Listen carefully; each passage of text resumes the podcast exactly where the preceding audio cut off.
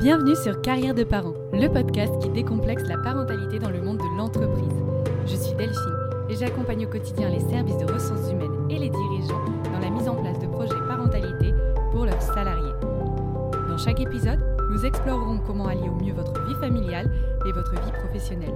Nous verrons ensemble toutes les solutions qui s'offrent à vous pour faciliter votre quotidien et vous permettre d'atteindre vos objectifs pro et perso. Aujourd'hui, on se retrouve pour rencontrer Anaïs Castillo. Anaïs est coach émotionnel pour enfants et conférencière. Son but Permettre à tous les parents de mieux comprendre le fonctionnement émotionnel de leurs enfants, pour donner aux familles les pleins pouvoirs sur leur bien-être. Parce qu'un parent épanoui à la maison sera un professionnel pleinement investi dans son travail, comme vous le savez. On écoute Anaïs. Bonne écoute. Bonjour Anaïs. Bonjour. Je suis ravie de t'accueillir sur le podcast. Merci beaucoup d'avoir accepté mon invitation. Merci beaucoup à toi de m'avoir invité sur ce podcast. Avec grand plaisir, Anaïs. Du coup, dans un premier temps, j'aimerais bien que tu nous parles un petit peu de toi. Bah, du coup, je m'appelle Anaïs Castillo, je suis coach émotionnel pour enfants. Donc, l'idée, c'est que j'aide les enfants à devenir autonomes émotionnellement. Donc, pour ça, pour faire plus large, je permets aux parents de mieux comprendre leurs enfants arrêter les crises, les cris, les pleurs, c'est mon métier. D'accord, super. Donc toi, tu as une activité qui est tournée vraiment autour des émotions des enfants. Et d'où est-ce que ça t'est venu cette envie de t'intéresser aux émotions des tout petits, surtout des émotions des très jeunes enfants finalement? Alors du coup, j'ai été enseignante euh, dans différentes écoles. Euh, au début, j'étais enseignante, professeure de PS dans le secondaire, donc avec des plus grands. Et ensuite, je me suis orientée vers, du professorat, donc j'étais euh, avec des petits, euh, donc en maternelle et en élémentaire. Et après ça, j'étais directrice d'accueil de loisirs. Et lors du confinement, comme pas mal de personnes entre nous, je me suis remise en question et j'ai réfléchi au sens euh, de mon métier à ce moment-là. Et je me suis dit que ça m'allait pas du tout j'avais envie de donner un maximum de valeur aux enfants et à travers mon métier, c'est pas du tout ce que je faisais. La seule manière pour moi de les aider finalement en tant que directrice, bah ils étaient punis dans mon bureau ou alors ils étaient virés d'école parce qu'ils avaient un comportement qui n'était pas correct ou alors ils étaient simplement mis à l'écart par les animateurs.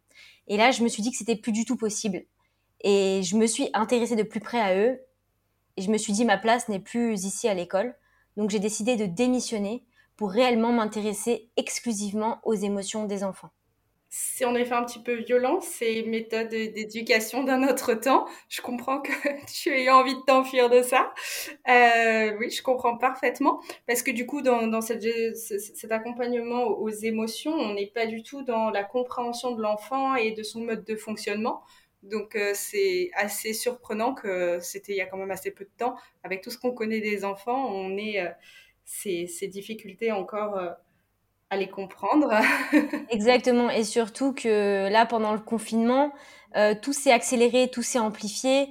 On a pu voir euh, énormément de choses se passer dans les familles qui étaient confinées, avec énormément d'inégalités. Et là, dans ma tête, j'ai fait un 360 et je me suis dit, ce n'est pas possible. Il faut que je puisse les aider à juste titre et monter mon entreprise sur ces valeurs-là et sur ces objectifs-là, qui est d'accompagner les enfants et de permettre aux parents de mieux comprendre leurs enfants pour que tout le monde puisse évoluer finalement beaucoup plus sereinement euh, au sein des familles. Oui, c'est une, une, relation gagnant-gagnant finalement, puisque l'enfant est apaisé, le parent est apaisé et le parent peut finalement retourner à une vie beaucoup plus sereine. C'est beaucoup plus facile pour tout le monde. Exactement, c'est exactement le principe. Mon objectif, c'est vraiment de permettre aux parents de comprendre leurs enfants. C'est souvent les réflexions que j'ai, mais je comprends pas pourquoi il réagit comme ça, je comprends pas pourquoi il est comme ça. On en parlera dans la suite euh, de ce podcast. Mais sincèrement, ma, mission vraiment, c'est de permettre aux parents de comprendre ce qui se passe chez les enfants et aux enfants d'exprimer ce qui se passe en eux pour que leurs parents puissent répondre au mieux à leurs besoins. Oui, parce qu'on le sait, les tout petits ont des nombreuses émotions qui les traversent et qui vont rythmer leur vie. D'ailleurs, toi, quelles sont les différentes émotions que tu as vues à travers ton expérience, aussi bien quand tu étais en centre de loisirs ou euh, ton expérience actuelle dans l'accompagnement des enfants que tu suis? Quelles sont les principales émotions qu'on retrouve? Alors, principalement, euh, on retrouve euh, la peur, la colère, la tristesse, la jalousie, mais aussi la joie. Il y a des émotions qui sont euh, dites agréables et des émotions dites désagréables. On ne va pas parler d'émotions positives et euh, négatives. Il n'y a pas d'émotions positives et négatives. C'est vraiment certaines qui sont agréables et désagréables. Et dans tout ça, voilà, il y a, y a, énormément de joie chez les enfants, de surprise, euh, mais aussi de la peur, du dégoût, de la colère, de la tristesse. Oui, parce que les émotions, comme tu le dis, euh, qui sont plus agréables, sont plus facilement vécues, mais ça aussi bien euh, par les tout petits que par les plus grands. Ce qui est plus difficile à comprendre et à accompagner, c'est les émotions moins agréables qu'on a plutôt envie de fuir, alors que finalement, il faut savoir euh, s'écouter pour pouvoir les accompagner. Exactement. Chaque émotion est une information, tout simplement. c'est important de prendre le temps d'accueillir cette émotion et du coup de se dire mais qu'est-ce que mon corps demande? Pourquoi est-ce qu'il réagit comme ça? Qu'est-ce qui a été blessé chez moi? Qu'est-ce qui fait qu'à ce moment-là je suis en colère? Qu'est-ce qui n'a pas été respecté dans mes valeurs?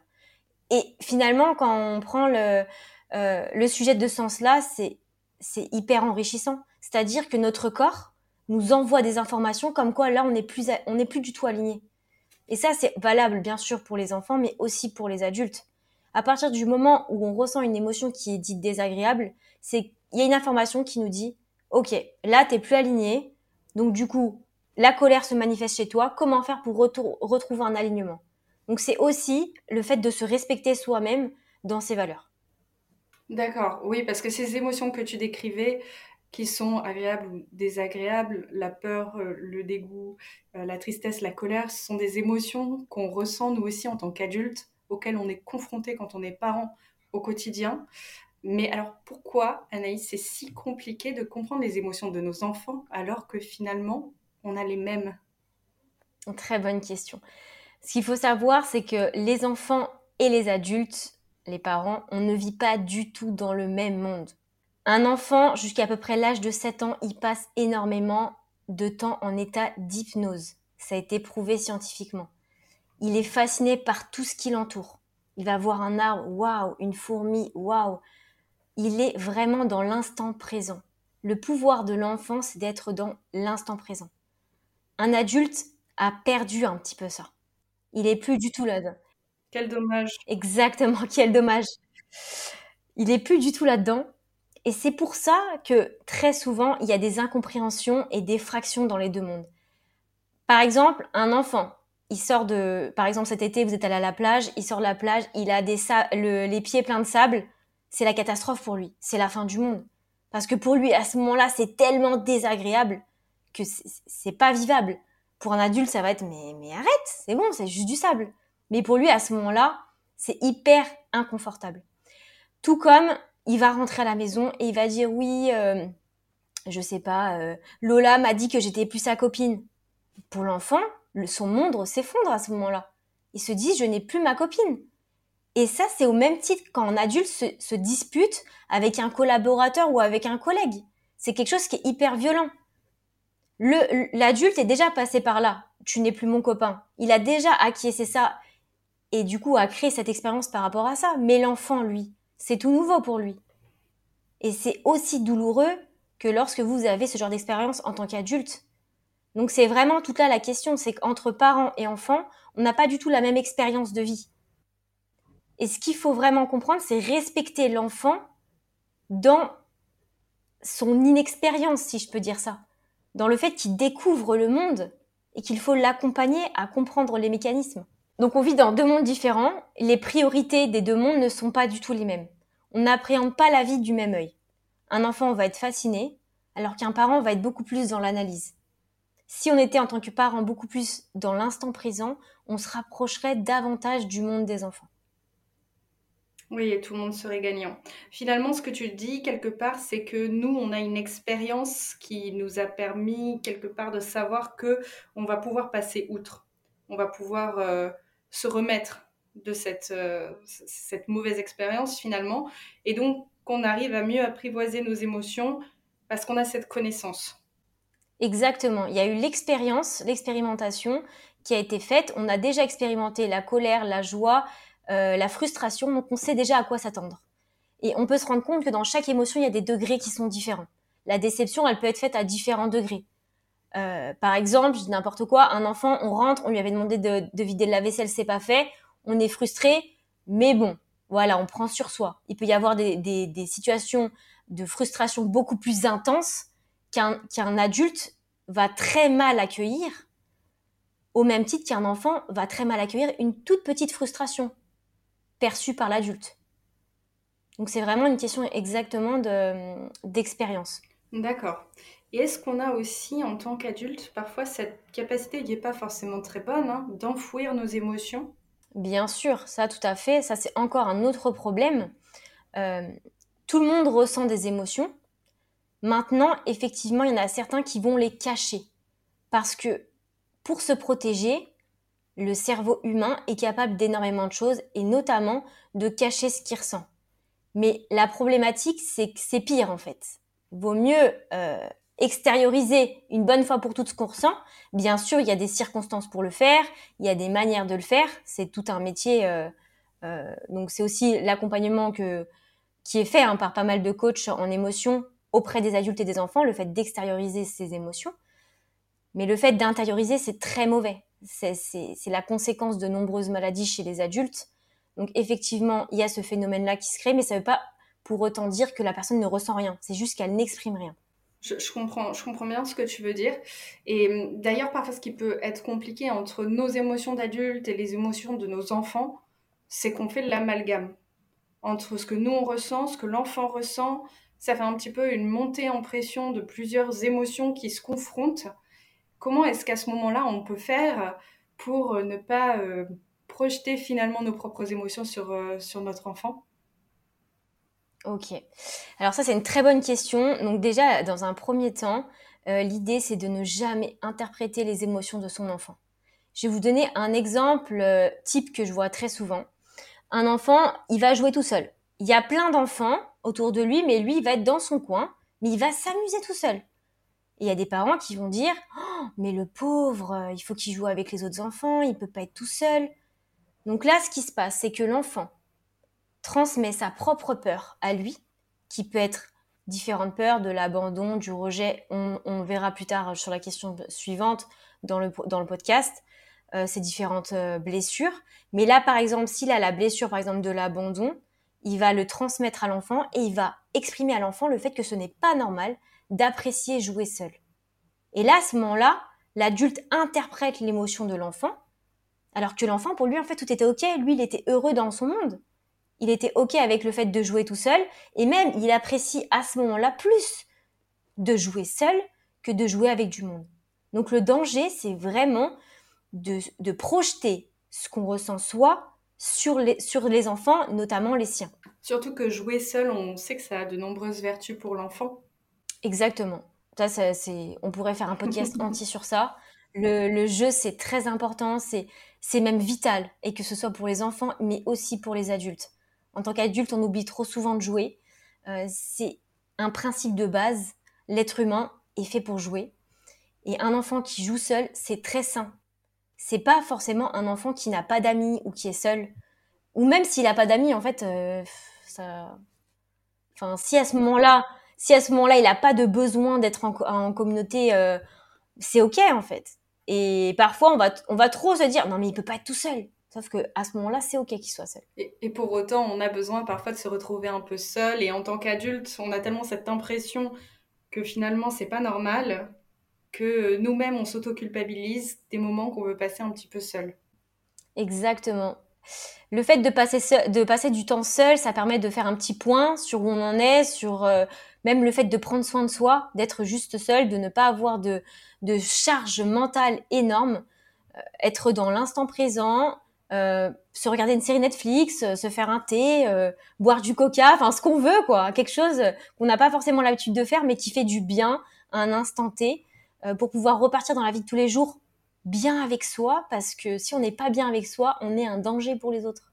Et puis être seul aussi, c'est un excellent moyen de développer l'imaginaire et la créativité. Ah, ça, on n'en parle vraiment pas assez, effectivement. Euh, en tant qu'adulte, on manque cruellement d'imaginaire. Et tous les parents qui ont des enfants, euh, Franchement, vous avez de la chance, vous avez un laboratoire chez vous. Donc inspirez-vous de vos enfants, regardez à quel point ils sont créatifs et inventifs et prenez, prenez de ça chez eux et inculquez-le à vous-même. Je suis bien d'accord avec toi. Mais c'est pas toujours facile. Alors comment est-ce qu'on peut dépasser ça? Pour dépasser ça, il est très important de travailler sur soi. C'est indispensable. Un livre que je peux vraiment vous recommander, c'est euh, Les blessures euh, de Lise Bourbeau. Donc c'est un livre dans lequel elle, euh, elle détaille bien les cinq blessures qui sont le rejet, l'abandon, la trahison, l'humiliation et l'injustice. Donc l'idée c'est vraiment de prendre de la hauteur dans les situations et de se demander si on est en train de parler de soi à travers l'enfant ou si on prend vraiment du recul. Ce que j'aime bien dire aux parents, c'est véritablement être en état coach et pas en état crash. Être en, être en état coach, c'est vraiment être ouvert à l'autre sans pour autant y mettre ses propres intentions, son propre ego à l'intérieur. Et alors qu'être en état crash, c'est vraiment, euh, on dit, on dit par rapport à soi en fait. On prend pas du recul sur la personne elle-même. Donc vraiment être en état coach, c'est vraiment une leçon importante. Oui, il vaut mieux être en amont euh, plutôt que d'attendre que ça monte jusqu'à ce que ce soit trop tard. Exactement. D'accord. Du coup, qu'est-ce que ça nous apporte concrètement de savoir, nous, en tant que parents, accompagner les émotions de nos enfants Alors, ça apporte tout. ça, permet... ça permet de mieux les connaître eux, mieux connaître leur développement, de développer une réelle relation de confiance entre vos enfants et vous-même. Savoir qu'un enfant est capable d'exprimer ses émotions, qu'elles soient agréables ou désagréables, en toute, euh, en toute légèreté auprès auprès de ses parents, ça lui permet de devenir véritablement un adulte qui est confiant et qui va être responsable de ses choix et de ses émotions. Aujourd'hui, si je suis responsable de ce que je fais, si je suis responsable de mes émotions, je vais pouvoir mettre en place des actions pour vivre la vie que j'ai envie de vivre. Et ça, c'est un travail qui se fait dès l'enfance, apprendre à faire ses choix soi-même, apprendre à être responsable de ce que je ressens. Je suis énervé par rapport à l'action qui a été faite, mais ce n'est pas toi qui m'as énervé. C'est comment moi je l'ai ressenti. À partir de là, je sais que ce genre de situation m'énerve. La prochaine fois, comment j'anticipe? Si tout le monde était responsable de ses émotions, il y aurait beaucoup moins de cataclysmes sur notre Terre, sur notre planète Terre. Il y aurait beaucoup moins de guerres, il y aurait beaucoup moins de problématiques. Oui, ça, je veux bien te croire. Mais Anaïs, souvent, les enfants, moi je le vois parce que j'ai des enfants en bas âge et je suis entourée de parents qui ont des enfants en bas âge aussi. Et euh, on se rend compte souvent que les enfants, ils refusent de nous parler. On sait pas ce qui s'est passé à l'école, on les voit tristes, on n'arrive pas vraiment à savoir qu'est-ce que c'est les bonnes questions à poser, qu'est-ce qui, qu'est-ce qui leur fait vraiment peur le soir quand ils n'arrivent pas à s'endormir. Est-ce que toi, tu as des pistes pour essayer de déterminer comment est-ce qu'on peut aider l'enfant à s'exprimer sur son émotion pour comprendre d'où elle vient?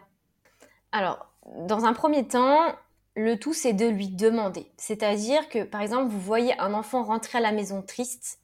Si jamais vous, vous êtes directement actif, qu'est-ce qui s'est passé? Pourquoi tu es comme ça? L'enfant, il va se frustrer, il va se renfermer. L'idée, c'est de lui poser des questions sans induire aucune réponse. Par exemple, un enfant rentre à la maison et il pleure. Je vois que tu pleures, est-ce que tu as envie de m'en parler? Ça, c'est la première question. Si l'enfant dit non, D'accord, sache que si tu as besoin, je suis là, tu peux venir quand tu le désires. Ne surtout pas forcer un enfant qui n'a pas envie de parler directement. Il y a pas mal d'enfants qui ont besoin de temps avant de, parler. Euh, j'ai un exemple, un enfant que j'ai coaché, parfois, il se passait des trucs à la maison, il n'avait pas envie d'en parler à la maison, et la maman était un petit peu insistante. Mais dis-moi, qu'est-ce qui se passe? Mais je veux savoir. Parce que forcément, la maman s'inquiète. Mais l'enfant, il veut pas finalement. Il est crispé, il est coincé. Pendant le coaching, je, l'ai pris deux heures avec moi. On n'en a pas du tout parlé. Au bout d'une heure, c'est lui qui s'est livré tout seul. Parce qu'à ce moment-là, c'est lui qui avait besoin d'en parler. Il ne s'est pas senti obligé d'en parler. À ce moment-là, il a senti que qu'il était en sécurité, que sa parole pouvait être libérée sans aucun jugement, sans aucune crainte, parce qu'il y a aussi la crainte d'inquiéter son parent, d'inquiéter sa maman, d'inquiéter son papa. Il y a la peur aussi de ne pas être écouté ou de ne pas, pas être pris au sérieux. C'est-à-dire, euh, ouais, euh, par exemple, euh, ma copine ou mon copain dans la cour, il m'a pris mes cartes Pokémon, je dis n'importe quoi. Ah, t'es en train de pleurer pour ça là? T'es en train de m'embêter pour tes cartes Pokémon? L'enfant peut avoir peur de ce type de réaction et de ne pas être pris au sérieux. Donc c'est pour ça, quand un enfant se confie dès le plus jeune âge, ne surtout pas induire de réponse, ne surtout pas juger ce qu'il vous dit, mais vraiment rester à l'écoute. Donc par exemple, un enfant rentre à la maison, euh, est-ce que tu veux m'en parler? D'accord, oui, j'ai envie de t'en parler. Est-ce que tu peux m'expliquer Est-ce que tu peux Est-ce que tu peux C'est très important comme formulation. Est-ce que tu peux m'expliquer ce qu'il s'est passé? Lily a pris mon ballon alors que je jouais avec. D'accord. Qu'est-ce que tu as ressenti dans ton corps à ce moment-là? L'enfant ne sera pas en mesure de vous dire qu'il est en colère, triste ou peur. Ce n'est pas grave. Là, vous allez enchaîner avec plusieurs questions. Ce que tu as ressenti, c'était où dans ton corps exactement? Est-ce que c'était dans ton ventre? Est-ce que c'était dans ton cœur? Est-ce que c'était dans ta gorge? Un enfant est très à l'écoute de son corps. Il saura identifier où se situe son malaise. Ensuite, vous pourrez lui demander est-ce que ça a été agréable ou plutôt désagréable? Quelle couleur ça avait? Est-ce que ça prenait beaucoup de place dans ton corps ou une toute petite place? Est-ce que c'était dur comme un caillou ou plutôt mou comme un chamallow? L'enfant est tellement à l'écoute de ses émotions et de son corps qu'il va être en mesure de vous donner toutes ces informations. Vous, ce que vous pouvez faire, euh, bah, j'ai développé un petit fichier d'ailleurs que je pourrais partager en description euh, c'est un, petit fichier que vous pouvez remplir et vous pouvez en fait imprimer plusieurs feuilles et vous faire un petit dossier dans lequel il y aura un suivi. Donc, telle date, ça a été ça l'inventaire de l'émotion. Et à force, vous allez ressortir ces fiches et vous allez montrer à l'enfant que très souvent, c'est la même chose qu'il ressent. Et avec le temps, il va pouvoir mettre un mot sur c'est la colère. Là, à ce moment-là, j'ai ressenti de la colère. Et l'enfant, à chaque fois qu'il saura que à l'intérieur de lui, c'est rouge, c'est dur et c'est très grand, il ressent de la colère. À partir de là, une fois qu'il a identifié son émotion, on va pouvoir lui apprendre à la faire baisser. Donc il y a pas mal de techniques aussi qui existent. Ça peut être un thermomètre des émotions, ça peut être OK, donc là c'est grand, c'est rouge. Comment est-ce que tu aimerais que ce soit? J'aimerais que ce soit bleu, tout petit. OK. Là, c'est vraiment un travail d'imagination où l'enfant va intérioriser les ressentis qu'il a envie d'avoir. Ça va se transformer dans son corps et ça va apaiser ses tensions. Et je dis ça, mais pour les adultes, c'est hyper important aussi. En tant qu'adulte, euh, faire ce genre de, comment dire d'activité avec ses enfants ou sans ses enfants, c'est super important. D'accord, et c'est comme ça finalement qu'on accompagne concrètement un enfant dans son vécu face à une émotion. On accueille l'émotion, on essaie de lui faire comprendre vraiment ce qu'il ressent dans son corps, peut-être pour déporter son attention sur des ressentis très physiques, puisque l'enfant va avoir plus tendance à comprendre et à écouter son corps que son esprit finalement. Et c'est comme ça que petit à petit, on va l'amener à être en confiance et à comprendre vraiment quel est le sujet qui, qui l'anime en fait. Exactement. Là, l'objectif, c'est de l'accompagner. On est à son service. On accueille tout. La colère, la tristesse, la joie, peu importe on montre à l'enfant que toutes les, émotions sont viables. On a le droit de tout ressentir. Et même, c'est hyper important d'identifier ce qu'on ressent. Et comme tu le disais à juste titre, les adultes qui refoulent, c'est souvent des enfants qui n'ont pas été écoutés. Et des enfants pour qui on a dit, la colère, ah non, non, tu peux pas ressentir la colère, c'est pas bien. La tristesse, non mais t'es pas une mauviette, t'es pas un bébé, tu vas pas pleurer, tu peux pas ressentir la tristesse. Et tout ça, ça a créé des adultes qui n'osent plus ressentir, qui cachent leurs émotions. Et ça, c'est une grosse problématique aujourd'hui. C'est pour ça que quand on a des enfants et qu'on est ce type de parents qui, a, qui avons été éduqués comme ça, faire un travail sur soi en même temps que ces enfants, c'est hyper important. Donc, le petit fichier que je vais vous mettre en description, vous pouvez le prendre tous ensemble, en famille, faire une petite table. Je dis ça, mes coachés, ils font une petite table avec, ils empilent les feuilles. Chacun prend sa fiche, remplit l'émotion de la journée, on partage ensemble. Et là, on apprend à mettre des mots, à mettre des ressentis sur ce qu'on ressent. Et c'est vraiment ça pour moi toute la différence de l'accueil chez l'enfant, mais aussi chez soi-même le parent. C'est hyper passionnant et en même temps, on se rend compte de tout le chemin qu'on a fait ces dix dernières années sur, euh, sur la vision même qu'on a des émotions, des émotions désagréables qui sont vues dans la société comme euh, négatives, néfastes, qu'on doit cacher, qu'on doit mettre sous le tapis. Et finalement, c'est un petit peu en train de ressortir, on est en train d'en revenir et de mettre à l'honneur euh, tout un tas de compétences et et d'émotions qu'on avait un petit peu mises de côté et qui font finalement de nous des êtres humains et non pas des robots. Exactement. Les émotions, c'est la base de notre vivant, en fait. C'est la base, c'est ce qui nous guide. Les émotions, c'est notre GPS. Si jamais on enfouit nos émotions, on ne peut pas mener la vie qu'on a envie de mener. On est dans un étau dans lequel on nous dit, OK, et eh bah, maintenant que tu es sorti de l'école, bah, qu'est-ce qu'il faut faire? Trouver un travail, tu fais 35 heures par semaine, tu prends tes vacances. Mais au final, moi, qu'est-ce qui m'anime? Pourquoi quand je vais au travail le matin, je suis pas, je suis pas alignée avec ce que je fais, par exemple? Ça, c'est hyper important de s'écouter. Alors, il y a beaucoup de gens qui sont passionnés par ce qu'ils font, leur travail, etc. Et ça, euh, heureusement, d'ailleurs. Mais pour dire que les, émotions, c'est vraiment un GPS qu'il faut écouter quand on est triste, c'est parce qu'il y a une information qui nous arrive. C'est pour être plus, heureux euh, ensuite. Tout à l'heure, tu as évoqué le fait que le jeu, c'est un des piliers de la compréhension de l'enfant, qu'on pouvait passer par là pour essayer de comprendre l'enfant et, que plein de choses pouvaient ressortir lors des temps de jeu. Est-ce que tu peux nous donner un exemple concret? Par exemple, vous allez, euh, sans, les guider, vous allez laisser vos enfants jouer. Donc ils vont jouer avec euh, leur Lego, euh, leur voiture, tout ce qu'ils veulent, leur capla, peu importe. Vous les laissez jouer, vous vous asseyez sur une chaise et vous les observez. Et là, vous allez voir qui sont vraiment vos enfants. Et la plupart du temps, vous allez voir comment eux vous voient. J'ai fait l'expérimentation avec, euh, avec, des, avec deux, deux, garçons, deux frères. Et c'était euh, incroyable. Euh, la maman, donc je la côtoie par téléphone, mais bien sûr pas au quotidien, par visio. Je la vois en physique, mais je ne suis pas avec eux au quotidien. Et il y a un des garçons qui casse le stylo de l'autre. Et là, euh, l'enfant dont le stylo est cassé, il change de tête et je le vois en colère en disant oui, t'as intérêt à le réparer. Et là, je me dis, je suis en train de voir la maman là. et du coup, après euh, la séance, j'appelle la maman, je lui raconte, elle me dit, mais en fait, c'est tout à fait moi.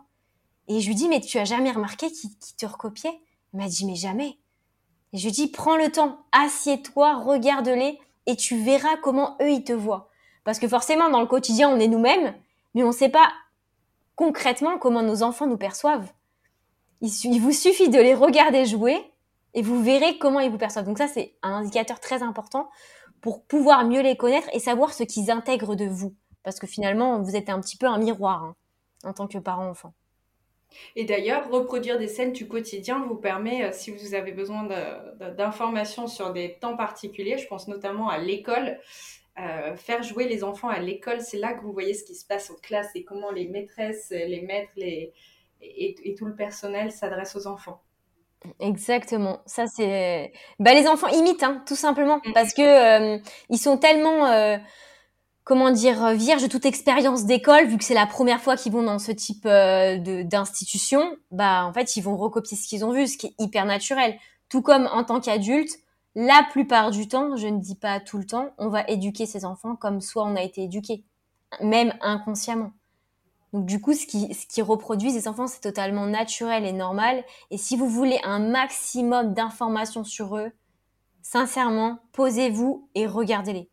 Ok, super, on va suivre ce conseil. Hein, tous les parents qui nous écoutent, et puis vous nous direz un petit peu euh, ce qu'il en est ressorti.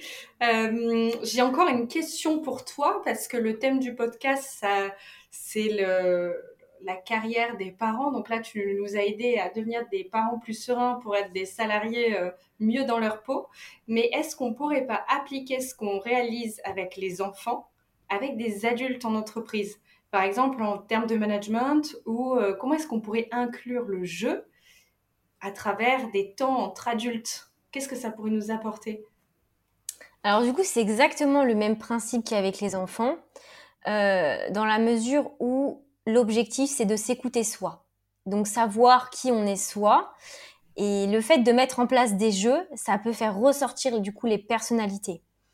On peut mettre en place différents types de jeux au sein euh, donc des entreprises à des moments bien spécifiques où chacun pourrait prendre des rôles différents. Je dis n'importe quoi, un manager pourrait prendre la place d'un salarié euh, et un salarié la place d'un manager pour voir en fait comment réagissent les différentes personnes. Le fait de, de jouer avec ce type de, de prise de rôle, entre guillemets, ça permet de mieux se comprendre les uns les autres si on arrive à mieux se comprendre les uns les autres, on peut beaucoup plus travailler sereinement ensemble et apprendre à se connaître. On est tous très différents et très complémentaires. À partir du moment où on prend en compte les émotions de chacun, on comprend, par exemple, je dis n'importe quoi, un salarié, il va être très proche de sa famille. Et donc, pour lui, euh, finir à 17h parce que c'est ses horaires normales, c'est OK. Mais quand on lui demande de finir à 17h30, ça peut paraître un effort très conséquent. Pour un autre employé, ça peut bah, rien faire de plus ni moins. En fait, c'est OK de rester un peu plus longtemps. Demain, je commencerai plus tard. Et le fait de faire ce type de jeu, ça permet de d'aller plus en profondeur sur les besoins de chacun et, de se dire, OK, je sais que cette personne-là, elle est très dans, dans le familial. Donc, pour qu'elle se sente respectée, je vais pas lui demander de rester plus tard. Mais je vais euh, euh, faire autrement. Il y a plein de solutions qui sont, qui sont possibles. Euh, l'idée, c'est réellement de, de, respecter les besoins de chacun pour que chacun se sente bien au sein de l'entreprise et qu'il ait envie de s'impliquer parce que quand on va, quand on va travailler et qu'on est serein, donc déjà parce qu'à la maison ça se passe bien, parce qu'on on comprend bien l'émotion de ses enfants, donc du coup on s'inquiète pas pendant la journée de ce qui va se passer, on est bien avec soi et qu'on est bien dans son cadre euh, professionnel, d'une, on est plus productif, de deux, on se sent mieux. Donc en fait, on a tout gagné. Parce que un, employé, un salarié, une personne qui va travailler et qui se sent bien, finalement, elle est en entreprise un peu comme chez elle. Elle va développer des relations sociales qui sont pour elle constructives. Elle va avoir envie de rester dans l'entreprise et de donner le meilleur d'elle-même. Et pourquoi pas euh, vouloir changer de poste pour découvrir d'autres choses parce qu'on se sent en sécurité. Donc développer ses compétences, au final, euh, voilà ce que peut apporter le jeu. C'est réellement une meilleure connaissance des uns et des autres, et c'est juste primordial dans le monde dans lequel on vit. Oui, c'est génial ce que tu dis, et même pour aller encore plus loin, euh, on a vu depuis ces dernières années se développer ce qu'on appelle les team building, qui sont des occasions pour euh, mixer les équipes, jouer ensemble, faire des compétitions et qui permettent vraiment de découvrir des personnes qu'on connaît pas forcément sous d'autres angles. Et c'est vrai que ça, outre le fait que on se rencontre, on se découvre d'une autre facette, euh, on a cette confiance qui se crée dans le jeu quand on joue ensemble. Et finalement, la confiance et l'entraide, c'est ce qui va le plus aider les salariés à travailler ensemble. Exactement. Pour donner un petit exemple, euh, quand j'étais directrice, euh, j'avais du coup euh, pas mal d'animateurs et d'animatrices et je leur avais proposé de faire courir pour elles. Et donc du mhm. coup, il y en a certains, ils couraient pas du tout, pas du tout. Et du coup, pendant un an, on se rejoignait pour aller marcher un petit peu pendant les pauses pour ceux qui, qui ne pouvaient pas courir, courir pour ceux qui le pouvaient. Et à la fin, on a été plusieurs à s'inscrire à la course et à partager un moment ensemble. Et sincèrement, ça n'a pas de prix parce que ça crée des souvenirs, ça crée une confiance, euh, une envie d'aller plus loin, de faire d'autres défis, de, de, se dépasser, pas forcément sportivement, hein, mais de se dépasser soi-même, de sortir de sa zone de confort. Et c'est un petit peu ça la vie aussi. C'est aller euh, en dehors des sentiers battus pour découvrir plein de choses et des choses qui nous conviennent euh, le plus. Et si ça, c'est grâce à notre entreprise, mais euh, là, c'est tout gagné. Hein. On reste à vie euh, là où on est. Quoi. Je suis bien d'accord avec toi. Super Anaïs, écoute, merci beaucoup pour tous ces partages, toutes ces informations. Euh, dernière question, où est-ce qu'on peut te retrouver si on a besoin d'être accompagné, qu'on a besoin d'aller un petit peu plus loin sur cet accompagnement aux émotions pour nos enfants? Alors du coup, je suis sur LinkedIn, Anaïs Castillo, je suis sur Instagram, je pourrais donner les liens. Mhm. Euh, je suis sur Facebook, je suis sur TikTok, je suis sur YouTube. et j'ai un site aussi. Ouais, bah, j'essaye euh, pour, pour euh, pouvoir permettre à, à n'importe qui de me trouver, quel que soit son réseau favori, entre guillemets. Mais je donnerai tous les liens qu'on pourra mettre en description si jamais ça peut intéresser certains. avec, même s'il y a que des questions, avec grand plaisir je réponds, il n'y a aucun souci. Super Anaïs, merci beaucoup pour tous ces partages. On te souhaite une bonne continuation et on te dit à bientôt peut-être pour un épisode spécial sur le jeu. Merci beaucoup à toi et ce sera avec grand plaisir de se retrouver. À très bientôt. Au revoir Anaïs, merci.